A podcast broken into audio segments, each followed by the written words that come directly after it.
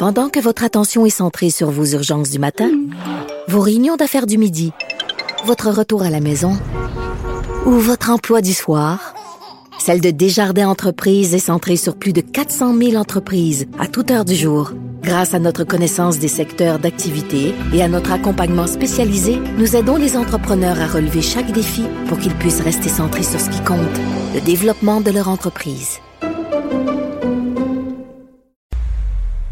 Cube Radio. Les rencontres de l'art. Elsie Lefebvre et Marc-André Leclerc. La rencontre, Lefebvre, Leclerc. Elsie Marc-André, bonjour à vous deux. Allô? Bon, j'avais très très hâte de vous parler. Euh, ça faisait longtemps qu'on n'avait pas vu M. Legault, M. Dubé, M. Arruda ensemble euh, à ce point de presse. Et là, M. Legault qui a pas mâché ses mots quant à la campagne euh, fédérale, le premier ministre qui a interpellé directement le gouvernement Trudeau sur les transferts en santé, a dit que ça devrait être un enjeu majeur dans les discussions qu'on va avoir concernant cette élection-ci. Marc-André, je te laisse commencer. Oui, effectivement, M. Legault nous a rappelé euh, qu'il était toujours présent dans cette campagne-là. Puis M. Legault a raison, il y a beaucoup d'enjeux dans les derniers jours qu'on a parlé, mais euh, en ce qui concerne la santé, euh, qui est la préoccupation de, de numéro un ou numéro deux de bien des, des présentement, et il une grande préoccupation pour l'ensemble des provinces.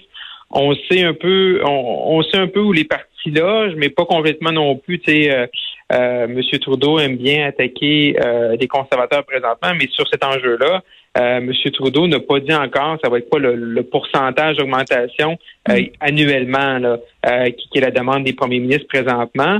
Fait que c'est un petit rappel, je pense, qui arrive à point dans cette dans cette journée-là là, mm. du, du retour du trio qu'on n'avait pas vu depuis euh, quelques temps. Oui, ben il nous disait euh, quand même, il nous a même donné euh, quelques chiffres là, histoire de nous faire bondir bien comme il faut. Là, le fédéral qui contribue à 22% à la santé alors qu'on leur envoie plus de 40% de nos impôts. Je suis certaine qu'il y a plusieurs personnes qui écoutaient le point de presse qui ont sautillé sur place et pas de joie. Elsie? Oui, puis euh, ça rappelle François Legault à l'époque quand il était euh, député euh, du Parti québécois avait écrit les finances d'un Québec souverain. Ouais. Puis la thèse c'était ça justement qu'on envoyait plus d'impôts que ce qu'on recevait. Donc et ça avait mené tout au débat sur le déséquilibre fiscal. Non, mais c'est pas la vie de tous les contribuables ça d'envoyer plus d'impôts qu'on en reçoit. Oui, c'est ça, mais pour les provinces, donc tu sais, c'est la base de l'argumentaire sur le, déficit en santé. Bref, euh, donc tout ça pour dire que c'est un champ de prédilection de François Legault, puis on le sait, il a réussi euh, à, à asseoir tous les premiers ministres du Canada, et donc tout le monde est d'accord sur cette question-là. Et euh, effectivement, c'est un point faible de, de M. Trudeau. Ceci dit, Renault Tool aussi n'a pas quantifié le montant du rattrapage. Donc, Renault Tool a, va annoncer un 6 milliards par année, mais ceci dit, ça arrive. Il y a personne des chefs qui a, qui a dit oui à la demande de base de tous les premier ministre. Donc, euh, je ne sais pas si ça va revenir dans, dans l'agenda de la campagne électorale. Mais l'autre point, moi, qui m'a marqué dans le point de presse, si on revient à la politique purement québécoise, euh, c'est la fermeté euh, du, du trio, à savoir la vaccination obligatoire. Monsieur Dubé nous l'avait dit la semaine dernière, mais elle l'avait glissé en douce dans un point de presse. Mais là, on a plus de détails. Et donc, le gouvernement, il va de façon ferme, vaccination obligatoire, deux doses pour les employés du réseau de la santé sous peine de ne pas pouvoir travailler sans rémunération. Donc, c'est un gros enjeu. Puis c'est drôle parce qu'on nous amène ça en parlant en option du point de presse. Euh, du manque de personnel, les infirmières, etc. Donc, euh, ça va être intéressant de voir la suite. Hmm. Mais, euh, puis je termine là-dessus, Dubé qui a dit quelque chose, moi, qui m'a vraiment frappé, qui dit on n'acceptera pas que les non-vaccinés empêchent les vaccinés d'avoir une certaine normalité. Puis il rappelle l'engagement du gouvernement envers les vaccinés, envers ceux qui ont participé et donc de leur offrir des privilèges. Donc euh, le gouvernement a vraiment pris là, euh, mm. une position là-dessus. Euh, c'est assez marquant. Oui, puis M. Legault qui a parlé de cohésion sociale aussi, de l'ambiance, ce qui m'amène à parler des manifestants qui ont lancé des roches à Justin Trudeau. Moi, mm-hmm. j'ai regardé ça, puis je, je, me suis dit, ça y est, on a franchi le Rubicon. on est loin de la tarte à la crème, euh, de l'œuf pété sur la tête, même si, mm. bon, on, peut avoir certaines réserves quant à ces gestes-là aussi, mais, mais de lancer des roches, il me semble qu'on est à un degré plus élevé euh, de violence, là, Marc-André. Oui, effectivement. Donc, on voit depuis le début, là, depuis environ une dizaine de jours, là, chaque chaque manifestation, chaque manifestant qui sont au, au rassemblement de M. Trudeau, là, on voit que la colère et les gestes euh, de violence euh, sont euh, sont présents. il y a du brasse camarade. Hier, c'était de la, de la gravelle, des petites roches qui ont été lancées sur l'autobus de M. Trudeau. M. Trudeau, en grande partie, réussi à les éviter. Également, des journalistes qui ont été touchés, mais qui n'ont pas été blessés. Et ça, c'est inacceptable. Ça, de, et ça, je pense que l'ensemble des chefs de parti l'ont reconnu. C'est inacceptable de faire ça. Et essentiellement, c'est des gens là, dans le parti de, Maxime Bernier. On a vu les, les affiches, les candidats présents, donc c'était dur à manquer. Euh, donc ça, faut vraiment, euh, ça, faut vraiment, faut pas se rendre là à quelque chose d'irréparable ou qu'il y ait vraiment des gens blessés. On est en, on est dans un parti, on est dans un pays qui est démocratique où les gens ont le droit de s'exprimer. Euh, donc ça, faut, je veux dire, on peut manifester, mais on peut, faut le faire de façon intelligente et non pas là comme ça commencer à mm. lancer euh, des pierres et des roches à des gens. Erin O'Toole et Jack Mintic se sont prononcés euh, assez vertement là, contre ces manifestations-là de violence sur leur plateforme. Oui, oui bien sûr. oui, oui, ils l'ont dit. Bon, euh, Elsie, toi, tu as, vu ça aller? Euh, c'est inquiétant parce que je, regardais différents euh, commentateurs politiques qui, qui se disaient, OK, mais est-ce qu'on devrait pas mettre plus de sécurité? Parce qu'on sait, l'équipe de Justin Trudeau euh, tarde à communiquer les déplacements de la campagne, justement, pour éviter qu'il y ait des manifestants. en même temps, est-ce que la police, est-ce que la présence policière pourrait contribuer à faire augmenter le niveau de tension? Il y a plusieurs commentateurs qui pensent cette chose-là, Elsie. Oui, oui et non, là, parce que bon, évidemment que les chefs en campagne sont tous euh, escortés là, par euh, les forces policières. et Puis effectivement, le, le, de rendre public l'itinéraire du chef peut amener certains manifestants à se mobiliser. Donc, je pense que c'est une précaution. C'est sûr que c'est un difficile équilibre entre la présence euh, dans la société, là, donc avec des militants, puis aller faire de la, des rencontres citoyennes versus ben, ces manifestants-là qui, eux aussi, ultimement, ont le droit d'être présents et de, de s'exprimer. Mais par contre, c'est un nom catégorique à la violence. Donc, euh, c'est certain que euh, en ayant des, des, signes de violence, ben ça va faire en sorte, ultimement, que les équipes euh, des partis vont créer des, des, des corridors ou des, des anneaux de sécurité autour de leur chef. Puis ça, on veut pas ça. Puis je pense que le Canada, le Québec, on, on est bon là, là-dessus. Donc, ben là, ce qu'on est encore bon, Elsie, avec l'ambiance social qui se détériore parce que là, ça s'ambitionne ces médias sociaux parce que, à mon sens, là, on peut, on peut être en droit de se poser la question, est-ce que les rassemblements sur les médias sociaux de haine, de personnes qui s'ambitionnent, de personnes qui quasiment se lancent des défis de violence, est-ce qu'on ne devrait pas regarder de ce côté-là aussi, le Marc-André? Oui, tout à fait. Il faut regarder, c'est ça, également dans, en présentiel, puis également là, virtuellement. Euh, il y, y, a une colère et des ajustements qui sont inacceptables, qui seraient qui, sont qui se passent présentement et ça va prendre des sanctions. On ne peut pas laisser ça. Euh, là, ce matin, M. Todo était questionné, ouais, mais les gens qui ont fait ça, on fait quoi avec? Mais je, sais à la police. Mais tu sais, il faut falloir qu'il y qu'il y ait des conséquences. Parce que s'il n'y a pas de conséquences, les gens, les gens continuent.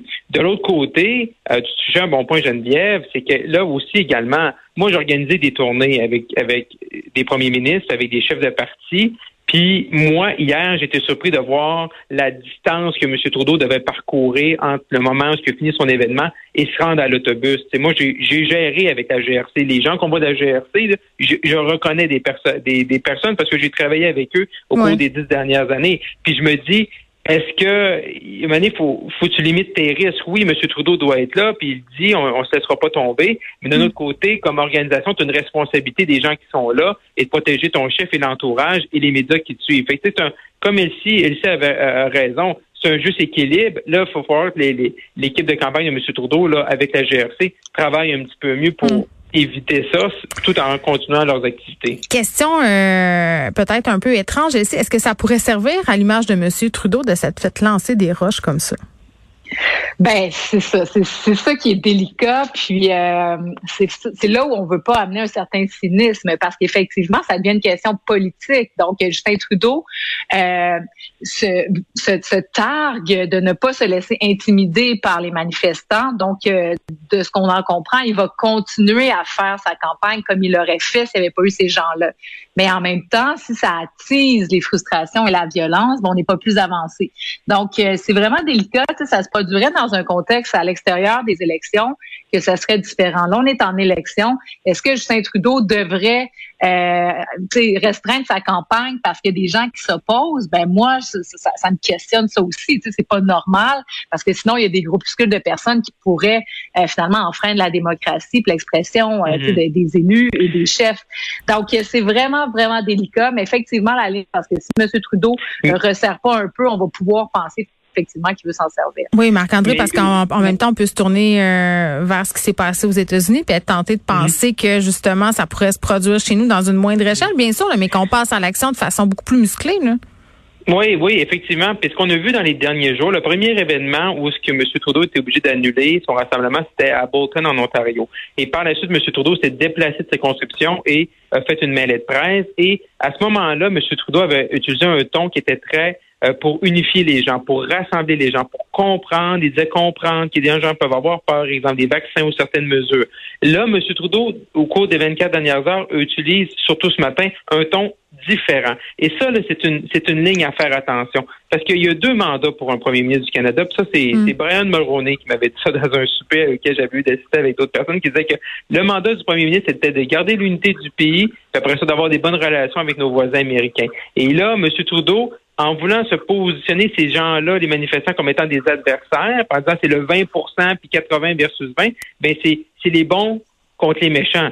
Et ça, c'est, et ça, ça peut venir dangereux parce que les gens, à la fin, cherchent quelqu'un qui peut unifier les gens, même si ces gens-là, on pense qu'ils devraient être vaccinés, mm. même si ces gens-là, on pense qu'ils ont tort, ben également, tu as, un devoir comme premier ministre de t'élever au-dessus de la mêlée. Je veux juste spécifier, pour pas être malhonnête, euh, que Maxime Bernier a condamné lui aussi euh, ces gestes-là. Euh, rapidement, on se parle de la commission scolaire English Montréal qui conteste le projet de loi 85 sur la langue officielle, qui veut aller jusqu'en Cour suprême, merci. Ben oui, ça, donc euh, c'est vraiment inacceptable. C'est totalement inacceptable. Donc euh, surtout la commission scolaire de Montréal, qui vit euh, la situation linguistique du Québec et même de la métropole. Donc eux nient qu'il y a un déclin du français, voient même que les institutions anglaises sont menacées. Là, donc on est dans un paradigme totalement, je veux dire, farfelu. Puis donc c'est important leur positionnement. D'ailleurs, Denis Coderre qui avait recruté le président de la commission scolaire a est sorti ce matin pour euh, bon annoncer qu'il se départissait de son candidat un peu gênant. Euh, donc, euh, il n'y a, pas de, de, millage à faire là-dessus. Je pense que tout le monde va devrait finalement dans les partis politiques fédéraux, parce qu'ultimement, ça interpelle dans la campagne fédérale, devrait se dissocier de ces propos-là. J'ai hâte de voir qu'ils le fassent tous, là, mais c'est sûr ça donne un peu d'eau au moulin là, à François Blanchet dans la campagne. Marc-André? Oui, effectivement, ça donne euh, ça donne pour faire du millage sur ce que vient de dire, ça donne du, du, du millage au bloc, mais en plus, c'est parce que Mané, tu sais, je veux dire, moi, je, suis pour que les gens puissent défendre leur point de vue, mais Mané, tu sais, à Mané, c'est est-ce que tu vraiment tu veux défendre ton point de vue puis défendre ton organisation puis tes gens que tu représentes ou vraiment tu veux juste susciter de l'intérêt puis faire de la polémique? Tu sais, commencer à dire que le Québec n'est pas une nation, là, tu je veux dire, là, c'est là, comme ça dépasse. Tu je veux dire, le Québec est une nation, la Terre est ronde, puis Elvis Presley est décédé. Tu sais, Mané, là, tu sais, il y a des choses là, qui sont, il y a des choses qui sont là. Puis quand tu veux, quand tu sors de tout ça, c'est parce que là, tu veux faire parler de toi, tu veux faire de la polémique. Puis tu sais, euh, je pense que M. Coder a bien fait là, de, euh, de faire des changements dans son équipe suite à cette sortie-là de la commission scolaire Antiche Montréal. Bon, très bien. Euh, merci à vous deux. On se reparle demain. Merci. À demain.